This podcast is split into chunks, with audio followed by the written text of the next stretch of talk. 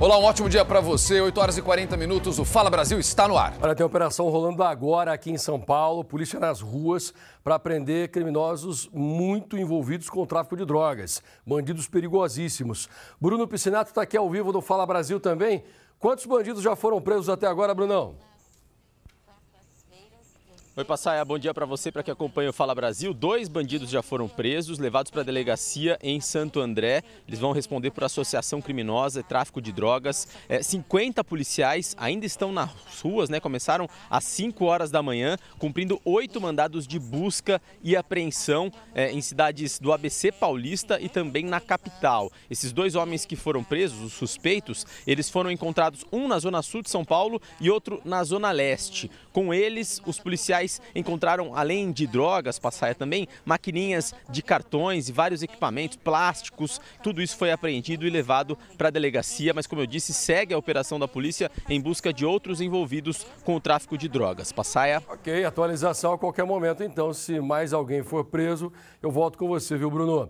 Agora, olha só a ideia desse empresário aqui de São Paulo. Ele já tinha sido roubado três vezes, levaram a carga dele embora.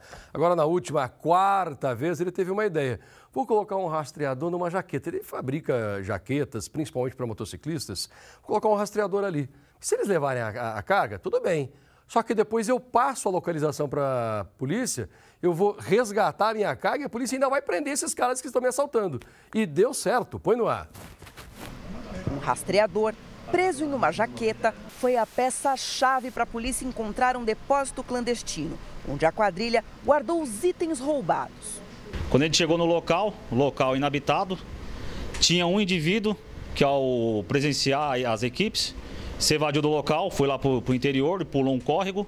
O roubo da mercadoria aconteceu enquanto a carga era transportada da fábrica até o galpão principal da empresa, ambos localizados na capital paulista.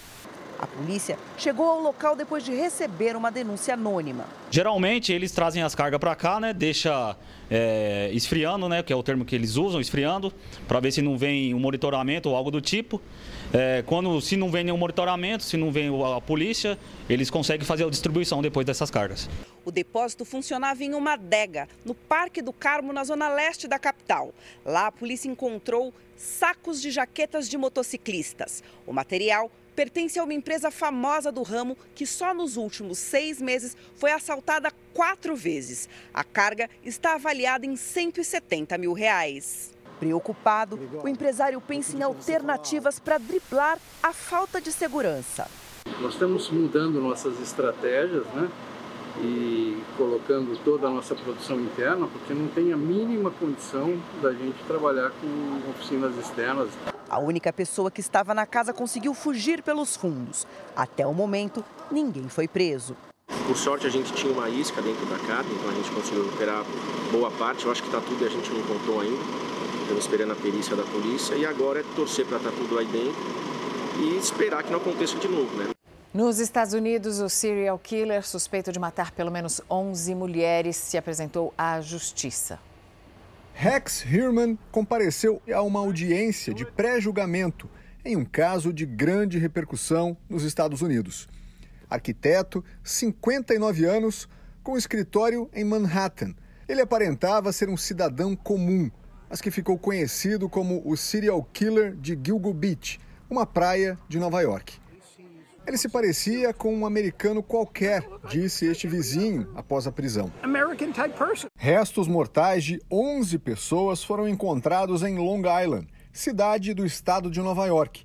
Rex Herman já responde pelo assassinato de pelo menos três vítimas: Melissa Bartmeley, Megan Waterman e Amber Costello. O arquiteto também é o principal suspeito pela morte de uma quarta mulher. Os corpos foram encontrados em 2010, mas só no mês passado a polícia ligou os crimes ao suspeito. Primeiro, o número dele apareceu em ligações telefônicas feitas para as vítimas, que eram garotas de programa. A prisão só aconteceu depois que uma testemunha afirmou que o criminoso tinha uma caminhonete igual a de Herman. Mas a confirmação veio mesmo com testes de DNA Junto a alguns dos corpos foram encontrados fios de cabelo do suspeito. A polícia ainda recolheu do lixo restos de pizzas que ele teria consumido e que ajudaram na identificação. A casa onde ele mora foi completamente vasculhada. Até o quintal chegou a ser escavado. No porão, policiais encontraram 279 armas. A mulher do suspeito alega que não sabia de nada, hipótese que foi aceita pela polícia até o momento. Rex Hirman se declarou inocente. Ele vai permanecer preso até o julgamento, sem direito à fiança. Quem já passou dos 70 anos de idade sente na pele. O idoso muitas vezes já não consegue pagar por um plano de saúde. Imagine os aposentados, né? Conseguir crédito para alugar um imóvel.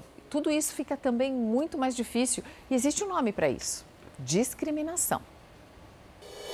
Até o ano passado, Dona Heloísa trabalhava com carteira assinada. Ela diz que foi demitida por causa da idade. Mas aos 60 anos, ela mostra nesta cozinha que tem energia de sobra. Faz faxinas e recebe pelo serviço diário. Com tudo que juntou em uma vida inteira de trabalho, conseguiu comprar um terreno, mas não o crédito para construir a casa própria. Que eles acham que uma pessoa com 60 ou 70 anos não trabalha mais. E o gerente falou: olha, a sua renda é muito baixa. Eu não, a senhora, qualquer lugar que a senhora for buscar a ajuda de, de, dar um empréstimo, eles não vão dar por causa da tua idade. Para muita gente, a idade parece pesar no corpo e no bolso. Plano de saúde depois dos 60, então. Eu mesmo só estou na base do SUS. É? é? O senhor já não tem mais plano de saúde? Não, não dá. Ficou muito caro para o senhor? Muito caro. Para quem ganha aposentadoria de 5 mil, 6 mil, para pagar 2.500. Então, metade do salário praticamente vai para o plano de saúde. E a outra metade para remédio. Ninguém se torna idoso da noite para o dia. Envelhecer é um processo. O cabelo vai ficando branco, o corpo muda, a visão piora. Mas o problema está em como a sociedade enxerga estas pessoas. Do ponto de vista da economia, o mercado quer que o idoso consuma, mas não quer correr riscos. Muitos idosos são vítimas do chamado etarismo econômico, que seria uma discriminação por causa da idade e que exclui as pessoas mais velhas do direito de contratar um plano de saúde a um valor acessível, um financiamento, um crédito simples em uma loja ou alugar um imóvel. Isso pode? Não pode. A lei diz que essa discriminação é crime. E como fazer cumprir o que está no Estatuto do Idoso? Denunciando.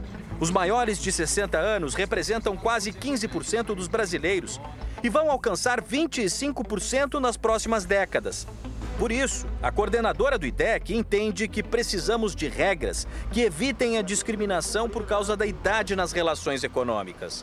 É preciso integrar o perfil desse consumidor na hora de conceber os produtos, para que eles tenham também autonomia de interagir sem se sentirem marginalizados, discriminados porque não soube fazer o Pix. O idoso é aquela pessoa que nos ajudou e continua nos ajudando muito e que merece o acolhimento e o respeito de todas as pessoas dentro da sociedade. Enquanto isso, a dona Heloísa segue representando uma grande parcela da população, que já viveu bastante e não abre mão de sonhar. Que eles fizessem uma coisa melhor para os idosos, para que nós, nós aqui idosos puder ter condições de viver uma vida confortável, sonhar e realizar o sonho. É isso, é justo. Foi inaugurado no centro de São Paulo um centro estadual de acolhimento para pessoas em situação de rua. O Malulu Afonso é angolano e há uma semana foi acolhido no espaço com a esposa e os quatro filhos. Se não tem esse espaço aqui, eu poderia dormir na rua porque não tem nada. Já em funcionamento há um mês, o governo de São Paulo inaugurou oficialmente nesta terça-feira o Serviço Estadual de Acolhimento Emergencial para atendimento de pessoas em situação de rua durante o período de inverno. O prédio tem espaço de convivência, dormitórios, brinquedoteca e banheiros.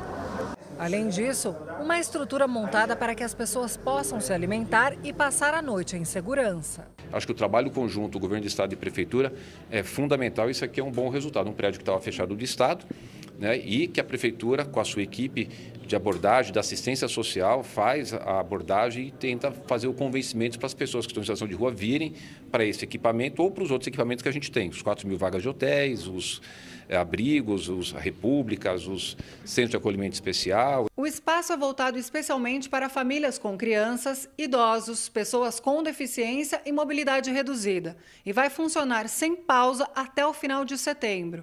O governo de São Paulo investiu 1 milhão e 300 mil reais no serviço que tem a capacidade de atender 50 pessoas por dia. Existe a possibilidade da gente ampliar esse serviço, é, não só aqui, mas também em outros prédios do Estado.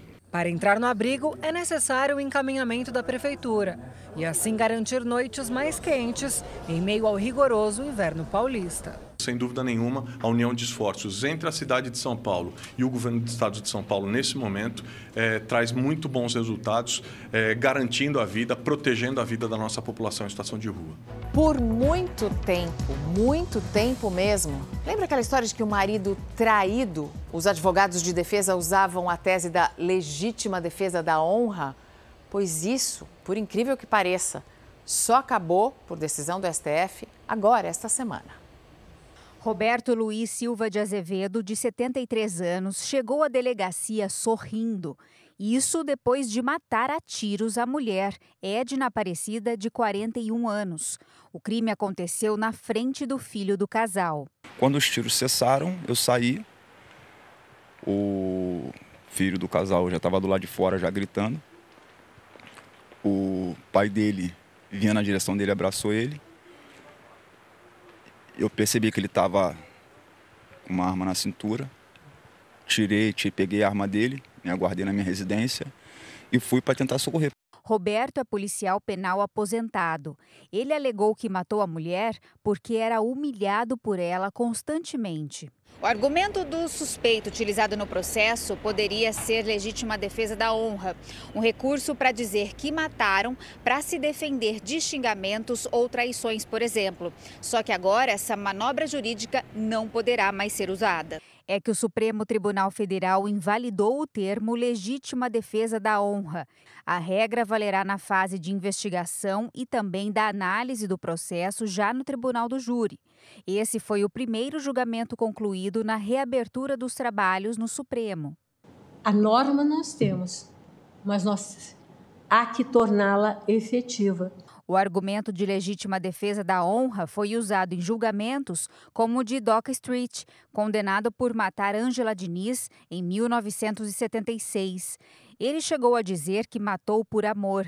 Doca Street teve a pena cancelada, mas o Ministério Público recorreu e ele teve uma nova condenação de 15 anos de prisão. Esse tipo de tese não mais deve ser repetida, exatamente em defesa da, da, do próprio direito das mulheres, bem assim na, no direito de gênero, na defesa do gênero.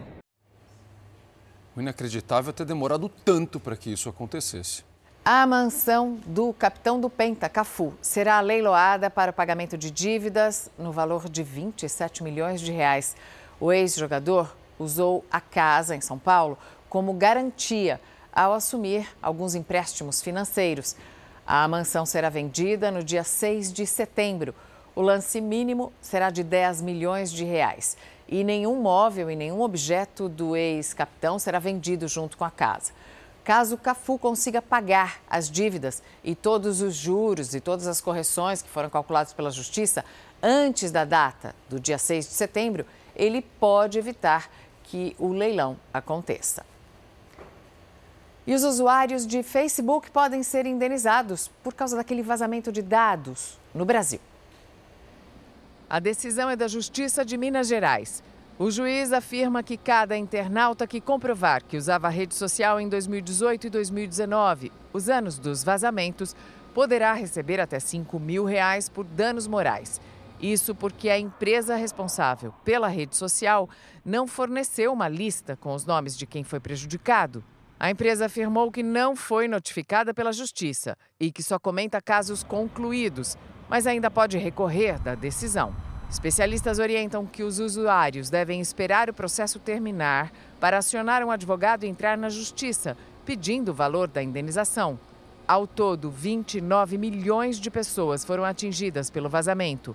Além das ações individuais, o Facebook foi condenado a pagar 20 milhões de reais por danos morais coletivos. Agentes ambientais capturam um crocodilo que circulava por um bairro residencial na Flórida, nos Estados Unidos. O animal foi parar num lago de um parque.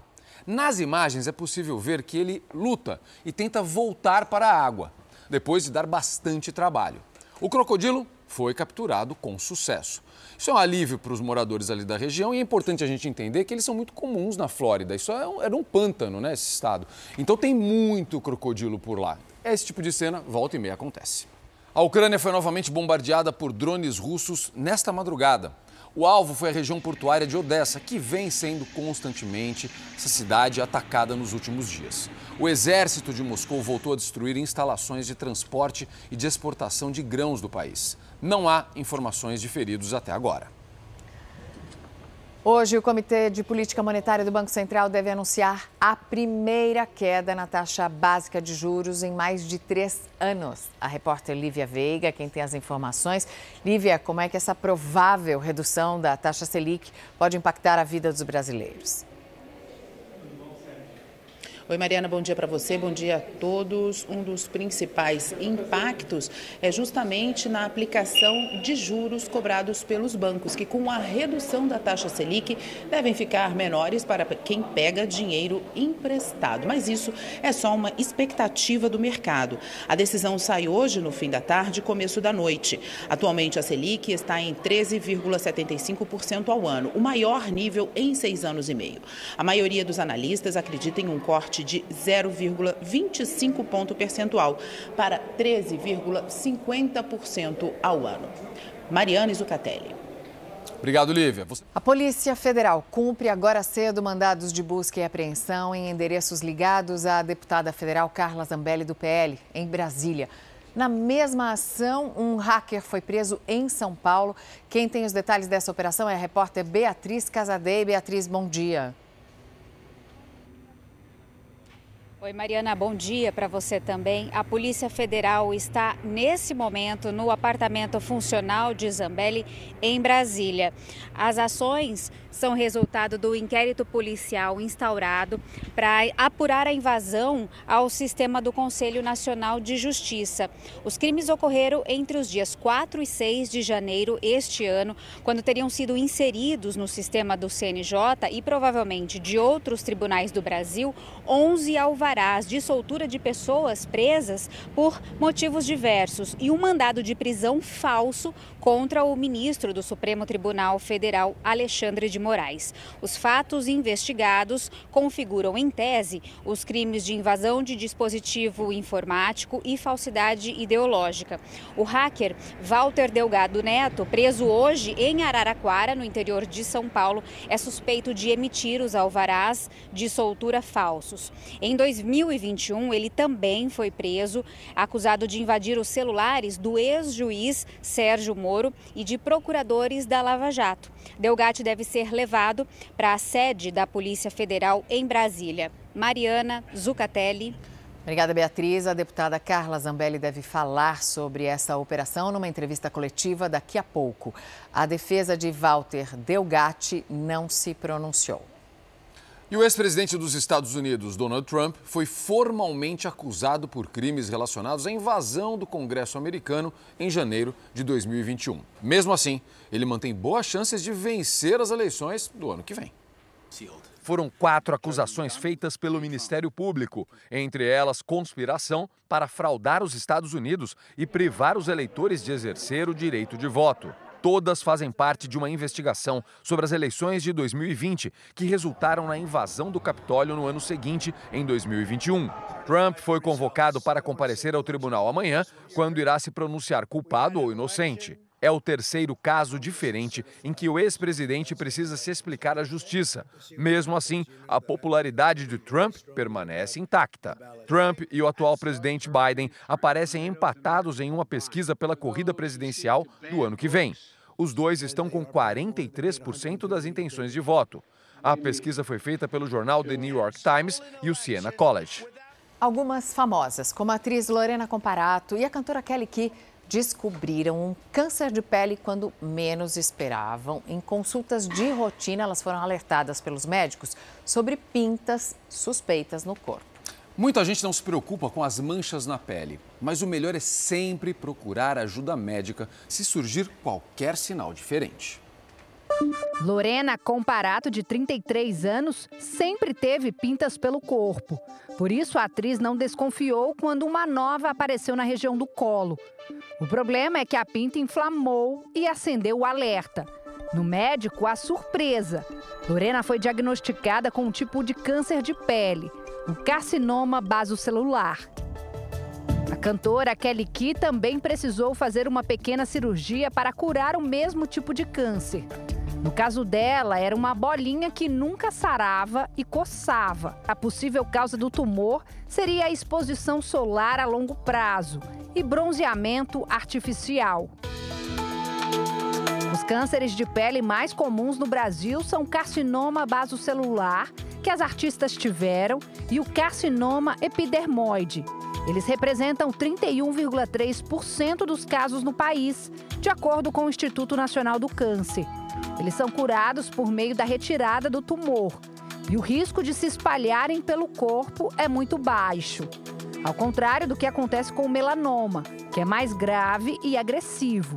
A lesão é uma pinta, mas é uma pinta com formato irregular, uma pinta com várias cores, uma pinta que está mudando de característica, que está evoluindo, ou seja, uma pinta que está crescendo, mudando de cor, o câncer de pele, de acordo com os médicos, está relacionado à exposição excessiva à radiação ultravioleta.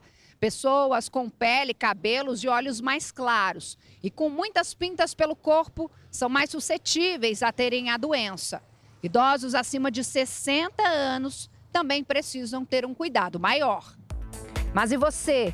Tem o costume de ir ao médico anualmente para acompanhar pintas e manchas pelo corpo? Nunca fui. Nunca. Passo pouco protetor solar. Faço muito esporte no sol. Os melhorais. Essa jovem de 25 anos não tinha o costume de fazer o acompanhamento médico. Há cinco anos, uma bolinha no nariz chamou a atenção. Ela tentou espremer, mas endureceu e virou uma verruga, um carcinoma basocelular. No local onde era a verruguinha já era o câncer, aí eles tiraram. Só que quando, como faz cinco anos que eu tinha essa verruguinha, é, o câncer ele enraizou no meu nariz. Então ficou essa parte toda aqui é, ainda estava. Aí foi quando precisou da radioterapia.